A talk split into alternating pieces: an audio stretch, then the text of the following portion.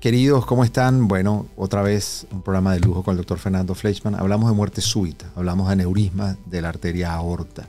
¿Cómo hacer el diagnóstico? ¿Quiénes están en riesgo de tener un aneurisma de la aorta? ¿Quiénes tienen que chequearse a tiempo para evitar que este aneurisma, esta dilatación de la, de la arteria aorta se puedan romper y se puedan morir en una forma súbita? No se lo pueden perder. Súper, súper interesante.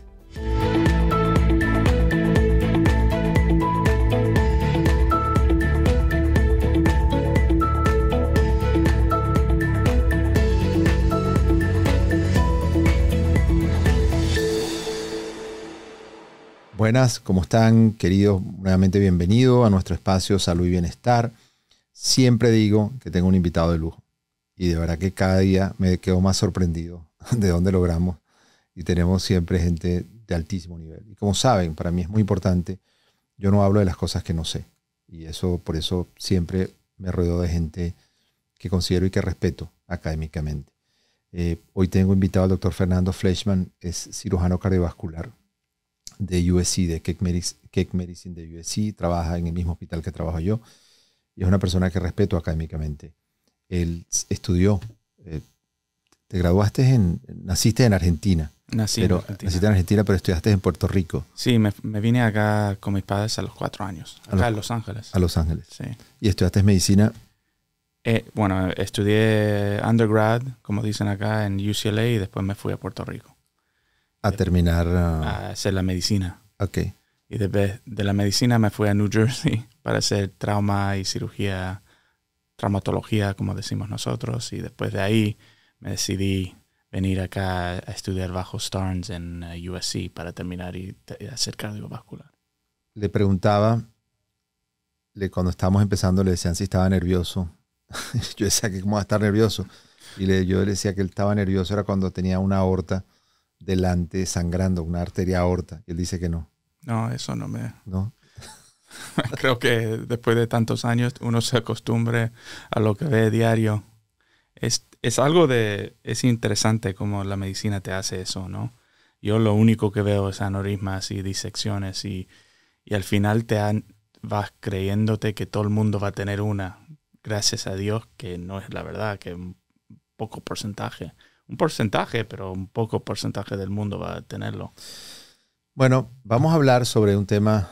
Mucha gente ha oído hablar de que a alguien se le rompió, se reventó un aneurisma y se murió de una forma súbita. Vamos a entender qué es. eh, Fernando es un cirujano cardiovascular y es un experto en cirugía de la aorta, de los aneurismas de la aorta. Entonces vamos a entender primero de una forma muy sencilla qué es un aneurisma de la aorta, es la aorta y cuáles son las consecuencias. Bueno, empezando del principio, ¿no? Eh, el corazón tiene plomería, o sea, lo que sale del corazón, tu sangre sale del corazón y sale en una arteria. Esa arteria se llama la aorta, que es la arteria más grande que tenemos, que en general es como entre 25 centímetros, 2.5 centímetros a 4 centímetros, que es lo normal. Bastante grande cuando lo piensas, ¿no? Y saliendo del corazón salen las arterias del corazón, pero después las arterias que va al cerebro. El problema es que como eh, acá en Estados Unidos siempre dicen location, location, location, ahí está el problema con la aorta ascendente, que de salir del corazón con la válvula y las arterias coronarias a ir al, al cerebro hay muy poco distancia. Hay como 5 a 7 centímetros. Y es ahí a donde se causa todos los problemas de la aorta. La aorta es, se conoce como aneurisma cuando está a básicamente 1.5 de su tamaño. Para hacerlo bien fácil, si pasas de 5 centímetros de aorta, tienes una aneurisma. Y esa aneurisma es una dilatación, es una dilatación del diámetro, del, del calibre de este tubo. Y este tubo que sale del corazón sale y, después desciende por todo el cuerpo y viaja por todo el cuerpo dando ramas. Y en la medida que va dando estas ramas que alimentan el resto del cuerpo, por supuesto, cuando apenas sale del corazón, eh, da ramas principales que van hacia el cerebro, pero eso hace también, por eso es que dices la localización de estas, de estas ramificaciones que da esta arteria, porque es más difícil la cirugía dependiendo. Se pone difícil, pero yo le, le digo a los pacientes que un aneurisma tenés que pensarlo como un globo cuando lo estás soplando, que vamos a ver, tienes un globo azul, lo estás soplando y ese azul se hace más clarito, más clarito, más clarito hasta que explota. Ok. Y eso es como es la aorta. O sea, básicamente pierde esa elasticidad cuando sea grande en tamaño. Y cada, cada tamaño más grande, menos, menos de ese se, empieza a, adelgazar. adelgazar a un nivel que, claro, se puede romper. Con la presión de, eh, imagínate tu presión normal 120, 120 es bastante presión. Eh, eh, si lo piensas en tu mano es bastante. Y llega a un punto que, puede explotar y por eso queremos operar en estos pacientes antes de eso. ¿Qué síntomas tienen estos aneurismas, estas dilataciones de la arteria aorta? No solo de la aorta, estos aneurismas se pueden producir en cualquier arteria del cuerpo, es una especie de hernia, una especie de hernia de la pared o de un área donde se debilita la pared de la arteria y se produce esta dilatación como un saco, como un globo y se puede reventar. Y pasan, muchos han oído también de estas arterias aneurismas en el cerebro, y se produce un derrame, una hemorragia en el cerebro. Pero evidentemente si se rompe una, la, aorta, que es la arteria principal del cuerpo, el paciente se desangra. Entonces, ¿hay algún síntoma o cómo se hace el diagnóstico de que un paciente tiene un aneurisma? Eso es lo difícil de aneurisma. Obviamente que ah, la, la aorta no tiene nervios. No puedes decir, bueno, me duele acá, me duele allá. Eh, eh, lo que está básicamente el dolor que sientes o eh, los síntomas que puedes sentir son uh, respectiva a donde está la aneurisma. Si está en el pecho, si está cerca del corazón, vas a sentir dolor de corazón, que todo el mundo va a creer que es un infarto o lo que sea. Si está en el descendiente, en el, en el eh, puede ser dolor de pecho, dolor de espalda, dolor de de, después de comer, eh, estoy yendo por la horta, bajando a todas las ramas, puede ser dolor de la pierna, o sea, ahí está el problema. Lo que sí podemos hacer y hablar a, toda nuestra gente acá es que siendo fumador, teniendo alta presión, teniendo una, un historial de alguien en tu familia que tuvo no solo aneurisma, muerte súbita. Muerte súbita también, porque eh, lo que pasa es que la gente muere o tu tío murió hace 20 años, nadie hizo autopsia, no saben por qué murió. saben por qué murió. Y todo el mundo, ¿qué dicen? Se murió Tuvo un infarto. Claro. Tuvo un infarto. Bueno, puede ser, claro que puede ser, pero también puede ser un aneurisma. Claro. yo le digo a los pacientes y a, todos mis amigos que tengan una muerta súbita en cualquier rama de tu familia, deberían hacer un chequeo. Y un chequeo no tiene que ser CAT scan o algo caro, puede ser un ultrasonido, puede ser ir al médico y que te esculte. Pero un principio, si tienes alguna de estas, si has fumado, si has tenido alta presión o tienes un historial de muerte súbita o de aneurisma en tu familia, se tiene que chequear. Y si hacemos eso, podríamos prevenir un montón de, un montón de, no solo muerte, pero dolor. Porque imagínate, cuando se ruptura la aorta y si estás cerca, te podemos salvar.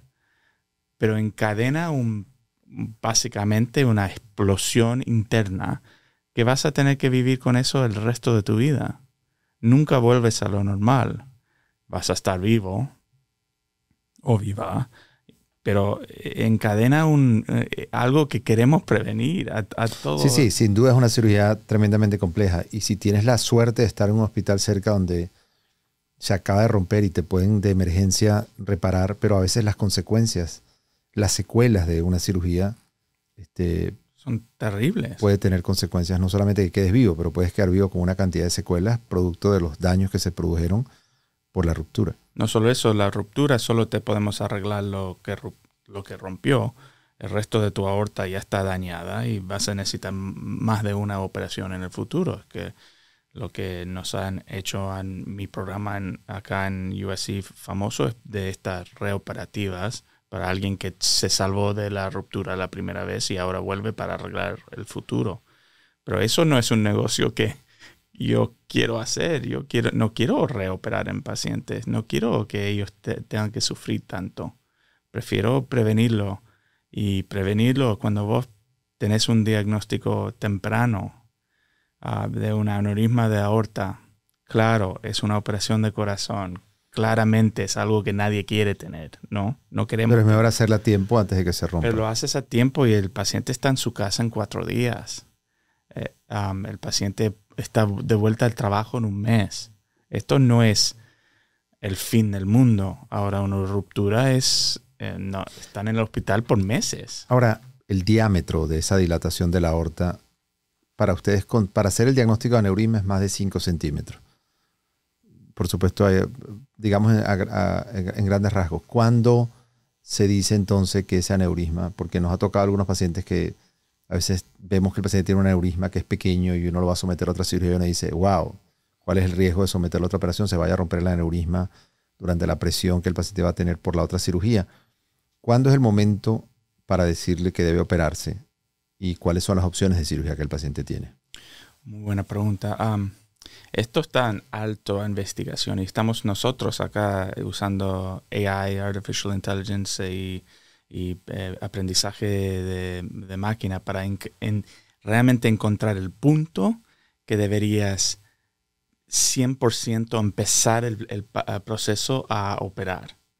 Porque, para aclarar la cosa, 5 centímetros viene de que si miras una población, y, cortas en 5 centímetros, la, chance de tener una ruptura después de 5 centímetros es más alta que el, problema, eh, los problemas que pueden encadenar la operación.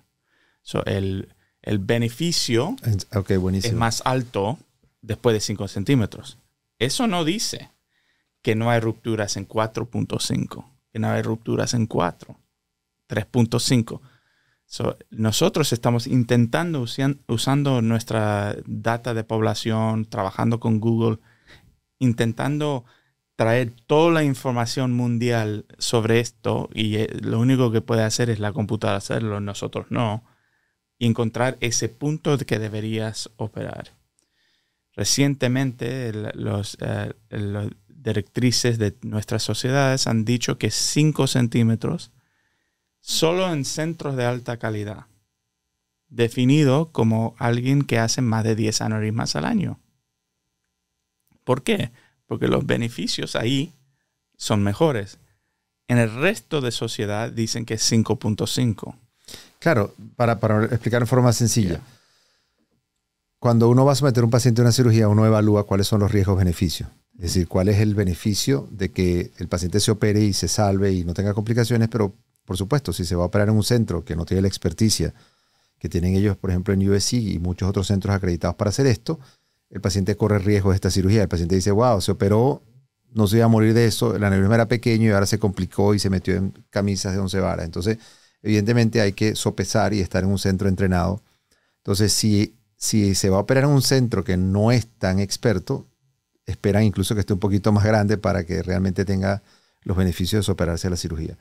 Pero 10 pacientes al año da suficiente experiencia. Yeah, ahí, ahí es donde nos peleamos un poco y eh, se entra un poco en, política y lo, llaman regionalization, o sea, regiones ¿no? de, expertise. Um, y lo que pasa es que hay una pelea entre nosotros que estamos en los centros grandes y los centros pequeños. Los centros pequeños diciendo, bueno, ¿quieres cambiar la ley para tener todos los pacientes?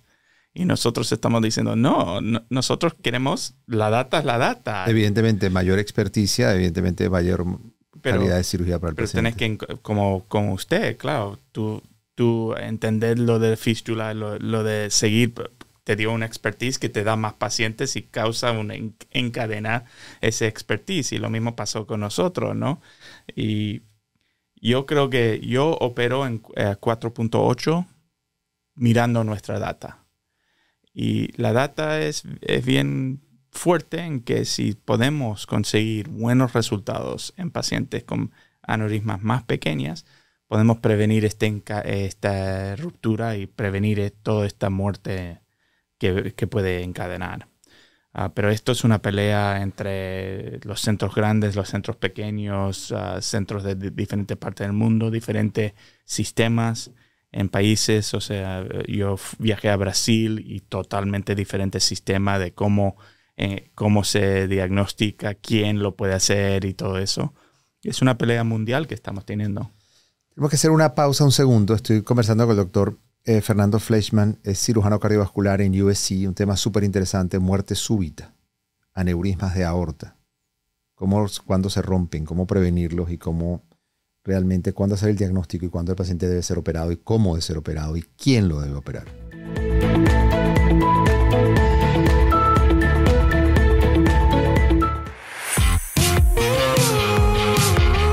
Yo soy Ana Cristina Olvera y aquí en Uno Productions estamos creando contenidos para la comunidad latina. Yo te invito al podcast Habitantes del Futuro, en donde analizamos temas de ciencia, tecnología e innovación para demostrar que los hispanos y los latinos estamos participando como generación en la tecnología y la ciencia que cambiará la era de los habitantes del futuro. Búscanos en tu plataforma favorita.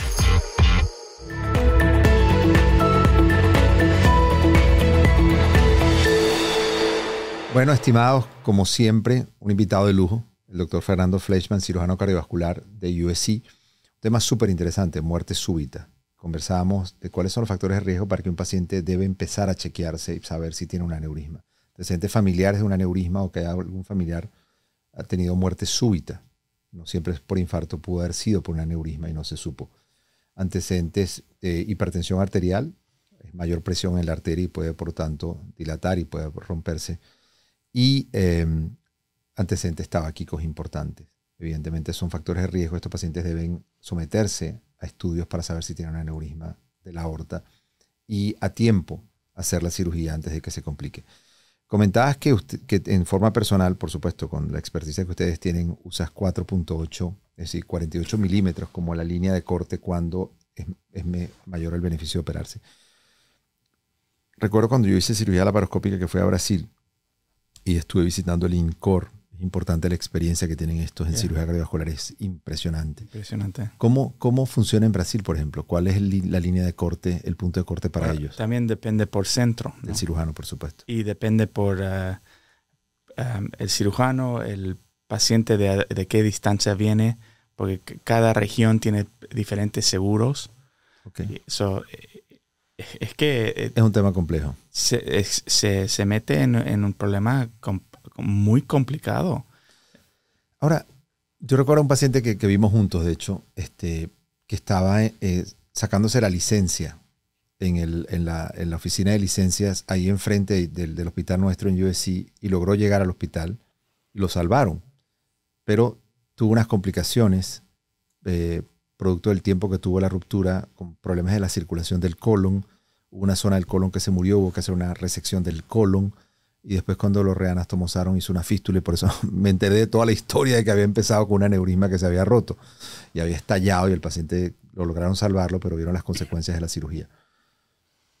Hoy en día, y eso recuerdo hace mucho tiempo cuando tuve la oportunidad en Venezuela de conocer a Denton Cooley y ahí me enteré de la que era famoso por las cirugías de la parte ascendente del callado de la aorta y cómo era la diferencia de lo que decías de la localización de la aorta y cómo la experticia del cirujano tenía que ver cuando operaba neurismas de ciertas zonas, porque evidentemente es más complejo donde hay más ramas y ramas y ramificaciones de la aorta importantes.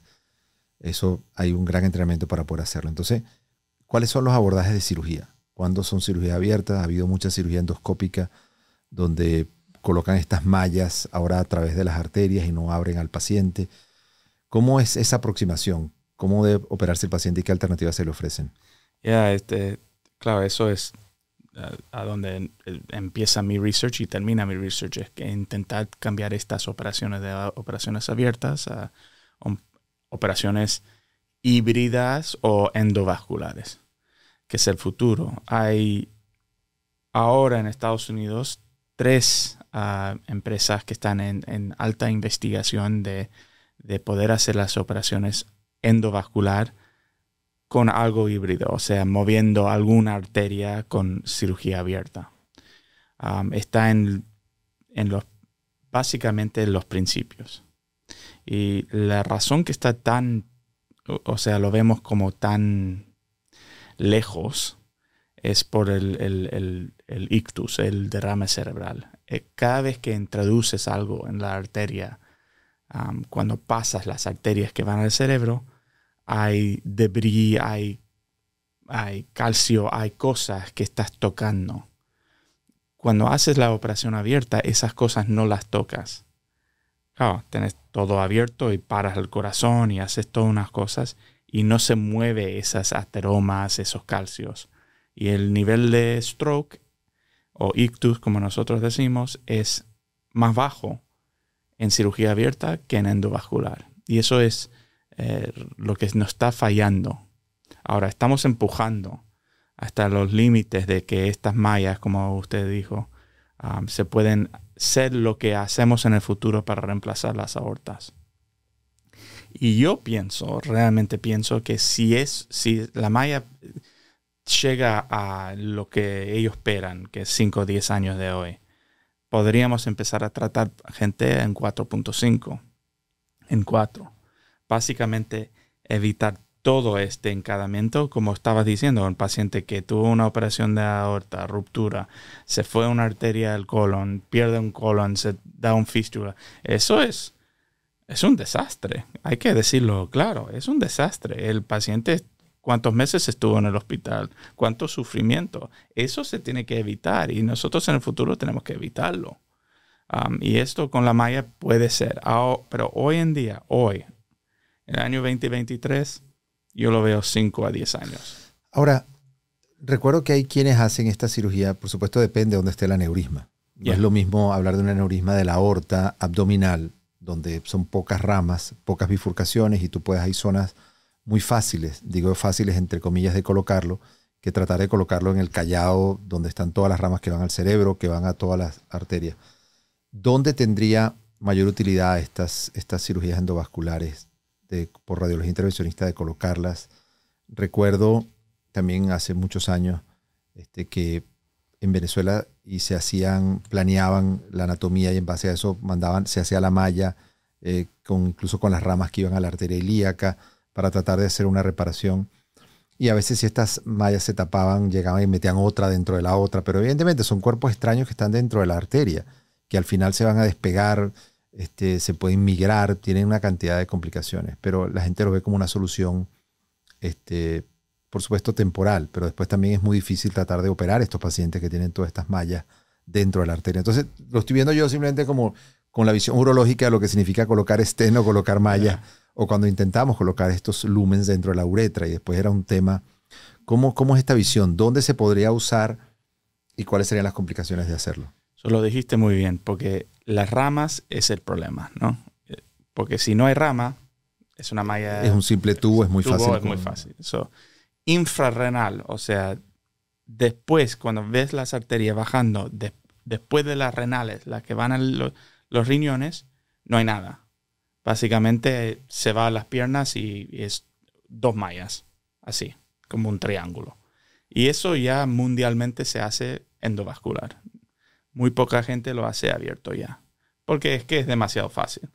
Es dos mallas y boom.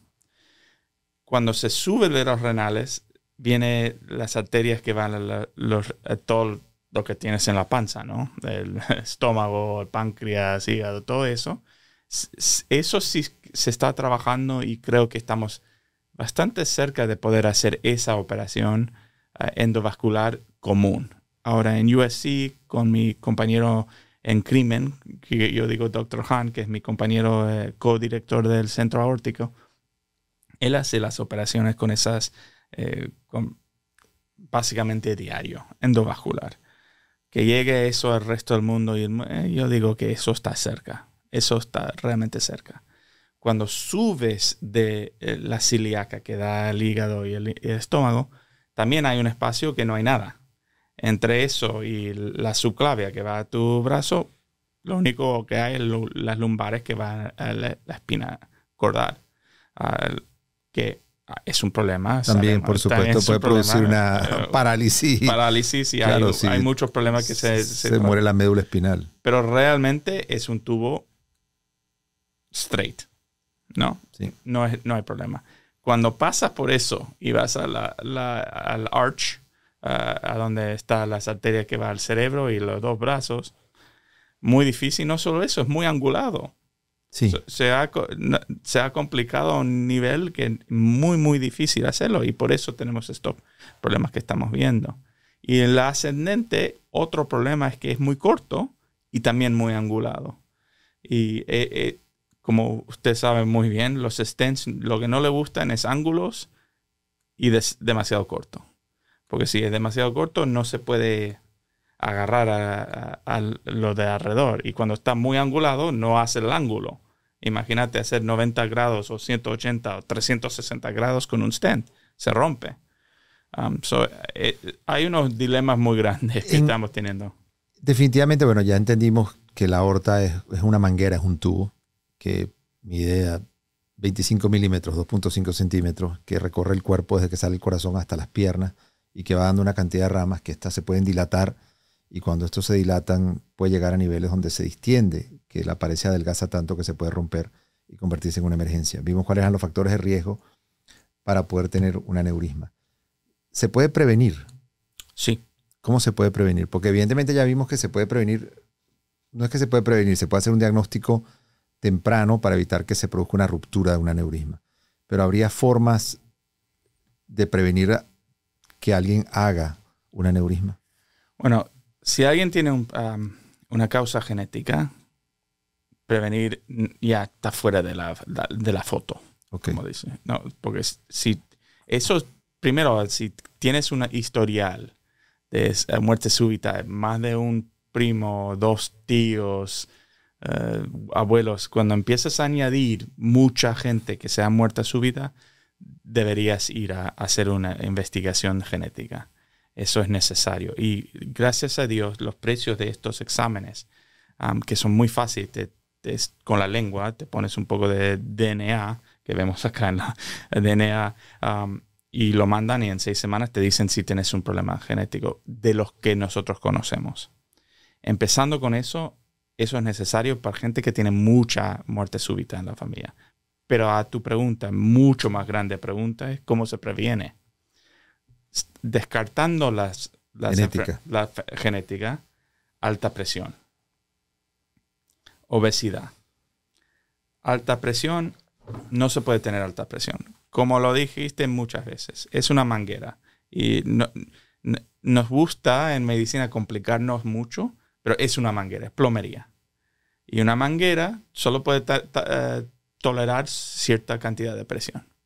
Y cuando vos le das mucha presión muchos años, se pone duro y se pone duro primero y después, boom, pierde su elasticidad y empieza a encadenar este agrandamiento, se empieza a agrandar. Fumar. Todo el mundo habla de cáncer del pulmón. Cáncer del pulmón es un grave problema, es un grave problema, lo sabemos. Pero mucho peor problema con fumar es cómo endurece las arterias de tu cuerpo. Y eso lo hace inmediatamente después del primer, el primer día que fumas. Se empiezan a endurecer tus arterias. Llega al punto que lo mismo con la alta presión, se endurece al punto que ya no se puede mover con cada latido de tu corazón y, se hace aneurisma. Yo te digo, llevo muchos años en este, este juego de medicina y 10 años solo en aorta. Veo 5.000 aortas. Tenemos pacientes 5 a 7 mil pacientes que estamos viendo, yo creo que menos de 2% no han fumado. Han fumado casi todos. Porque eso es realmente el trigger número uno en, en encadenar este problema de aneurisma. ¿Cuál es el riesgo, para que la gente veamos en cifras, el riesgo de que un aneurisma se rompa? ¿Y cuál es el riesgo, depende de dónde se rompe, o sea, me imagino, evidentemente, si no se rompen a unas cuadras de cake, que puede ir a donde tú lo puedas operar y salvarlo, pero ¿cuál es el riesgo de que un aneurisma me imagino que estadísticamente, de 5 o 6, para que la gente tenga una idea de cuál es el riesgo de que un aneurisma, de que una dilatación de la arteria aorta se pueda romper y que pueda requerir a un centro o que tenga que mudarse cerca de Keck. so, es, totalmente dependiente del tamaño. So, tamaño y tamaño de cuerpo, ¿eh?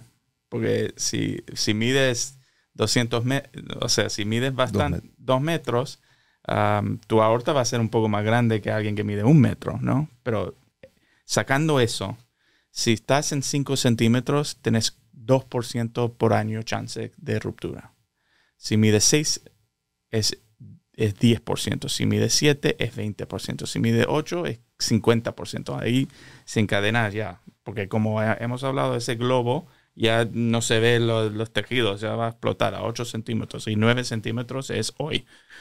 Si tienes un aneurisma de 9 centímetros, si, me, si yo te diagnostico con un aneurisma de 9 centímetros, te opero mañana. Es una emergencia. Domingo te opera. Es una emergencia. Ya, porque ya no hay. No hay. El riesgo es ahora. Inminente. Inminente. Ahora, depende de a dónde ruptura la aorta para decirte cuánto tiempo tienes para llegar a Keck o tu hospital local. Si es en la ascendente, interesantemente, porque las cosas que están ahí alrededor, como se, alrededor se como protegen un poco, tienes como 6 a 12 horas. Pero tenemos que ser claros que el negocio de nuestra, del corazón, el negocio de, aorta es un negocio de denial. De la gente siente el dolor y dice, nah, eso no es nada. Me voy, me voy acá. Voy, sí, comí algo que me cayó pesado. Ya, me comí algo, me cayó pesado, me voy a tomar una, una antiácido, antiácido y me voy a, dormir una siesta. Si no hacemos eso, las horas te dan eh, no, 6 a 12 es bastantes horas de llegar a un hospital. Claro, pero cuando ya decide llegar, cuando ya decide ir, ya han recorrido 6 y le quedan 2. Y esto siempre pasa a las 2 de la mañana. ¿Por qué? Porque el dolor te lo da a las 4 de la tarde saliendo del trabajo, cuando tienes que ir a hacer todas las cosas que tienes que hacer en tu vida, ir al banco, ir al correo, todas las cosas que te encadena un poco de estrés, te sube la presión. Ahí es donde tienes el dolor y ¿qué haces? te vas a tu casa, cenas un poco, no, ah, me duele mucho, me voy a acostar y a las 2 de la mañana, au, esto no se va, esto no se va, esto es diferente, necesito ir al hospital. Ya has perdido muchas horas. De esas 12 horas, ahora me estás regalando solo 4 o 5. Y nosotros para este y programas como esto, eh, la educación es muy yo quiero que todo el mundo me regale de vuelta esas seis horas que perdimos. Que consulte a tiempo. Ya, que abre los ojos de que si este dolor es diferente, y, y, mira, no es sutil, no es sutil. Esto no, no tenés que ser médico para diagnosticar esto. El dolor es diferente, no, no tiene que ser tan doloroso, pero diferente y algo que nunca has sentido. Nunca has sentido. Algunos pacientes dicen que escucho que se rompió. Escuchen el... Wow. Te digo, a todos los que están viendo esto, si escuchas eso, vete al, médico, vete al hospital. Lo único que puedes es perder, ¿qué? Cinco horas ahí esperando en la sala de emergencia con toda la gente que tiene eh, el flu y toda la... No, ok, piérdelo. Vale la pena. Porque si diagnosticamos esto antes, en cualquier hospital del mundo hay cirujanos cardiovasculares por todo el mundo que pueden hacer esta operación y salvarte la vida. Una última pregunta que nos faltó específicamente, ¿cómo es el diagnóstico aparte del ultrasonido que comentaste? ¿Qué habría que hacerse? ¿Un CT scan con contraste? ¿Cómo se hace el diagnóstico de un aneurisma? De aneurisma, el eh, CT scan con contraste es lo mejor, es lo más fácil, lo más rápido. También te puedes hacer un eco, un ultrasonido, lo ven Sí, es una persona flaca. o sea, si no, no, es una persona con sobrepeso, le logran ver la, la, aorta y ver que realmente está Pero un, un, CT scan con o sin contraste lo, lo, diagnostica en segundos. Para la parte abdominal, porque la, evidentemente el ultrasonido sería abdominal, para tórax tendría que ser tomografía con contraste. Ah, bueno, no, también ah, por esófago, puedes hacer el ultrasonido por esófago, pero ¿quién tiene eso? Mucho más. Eso tarda más tiempo, te tiene que dar anestesia. ¿no?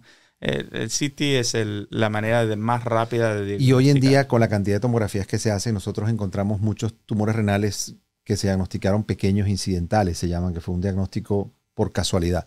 Me imagino que se diagnostican por casualidad muchas dilataciones de la aorta. Sí, y estamos también eh, eh, tenemos otro programa de investigación buscando la palabra aneurisma en todos los reportajes de todos Los Ángeles y California para llamar a los pacientes y hacer el, seguimiento, porque no se dice aneurisma y nadie lo, porque hay un, médico oftalmólogo te hace un CAT scan para, para cualquier otra cosa, el radiólogo lee aneurisma, nadie llama ya nadie y se pierde. también los, los uh, incidentes y ese, eh, se va a diagnosticar. importantísimo, porque nos pasa que encuentran un aneurisma y él no hay un seguimiento. O sea, en este momento no es quirúrgico, en este momento es muy pequeñito, no tiene ningún síntoma, pero si no hay un seguimiento, evidentemente eh, puede volver y, ese, y el paciente no está, no entiende la gravedad de la situación y cuando llega ya es muy grande, puede romperse. Yo, yo le digo a todos, el paciente también tiene que ser cargo de su responsable, responsable. responsable del problema. No tenés que ser médico, no, no tenés que ir a Google y, diagnosticarte, pero sí leer las formas. Y, y si hay un radiólogo pone ahí, es aneurisma, ok, seguí empujando, pregunta, ¿qué es esto? Tengo que hacer seguimiento, ¿qué es esto? Y saber de, de qué le estamos hablando. Eh, tenemos que cortar, pero siguen saliendo preguntas. ¿Cada cuánto es el seguimiento? es cada año, lo más probable. Tiene que hacerse un CT scan anualmente. Sí. Y cuando pase del 4.85, depende del centro, ya lo que discutimos, habría que consultar a un experto para definir si de verdad debería someterse a tratamiento. cuando pase de 5 años de hacer CT scan y sigue siendo estable, se puede parar. Ok. Eso también. Eso es importante. Entonces, si ya se ve que es estable, no hay riesgo que siga creciendo. Exactamente. O sea, 5 años con seguimiento, si se ve que el aneurisma está estable, y por supuesto, estable, pero en un tamaño menos del 4.8. Menos del punto 4.8, pero se ve que está estable, que no crece, se, se para el, el, screening. ¡Wow! Interesantísimo. Bueno, como siempre, como mi papá decía, de lo bueno poco, hemos llegado al final de otro programa súper interesante, muerte súbita, aneurisma de la aorta, entendiendo las complejidades de la arteria aorta y con un invitado de lujo. Simplemente, si tiene antecedentes familiares de muerte súbita de un paciente que haya tenido aneurisma de aorta, si es hipertenso, sobrepeso o fuma, por favor, vaya a su médico que le pida una tomografía, un CT scan de abdomen y tórax con contraste para ver si hay un aneurisma. Y si hay un aneurisma, por supuesto tiene que hacer seguimiento. Y cuando llegue el tamaño necesario y esté el centro adecuado y los expertos en el tema, por favor, hágase que den una opinión y hágase tratar para evitar que tenga una emergencia y un mal rato. Amigo, gracias por la invitación. Ha sido un placer poder haber compartido. Así que bueno, nos despedimos. Salud y Bienestar es producido en los estudios de Uno Productions en Glendale, California. Producido por René Sotelo. Dirección Alberto Arbelo. Coordinadora de producción Patricia Gasperi. Producción ejecutiva Luis Medina. Productor asociado Aleira Tomás. Postproducido por Christian Walter. Edición Carlos Knight.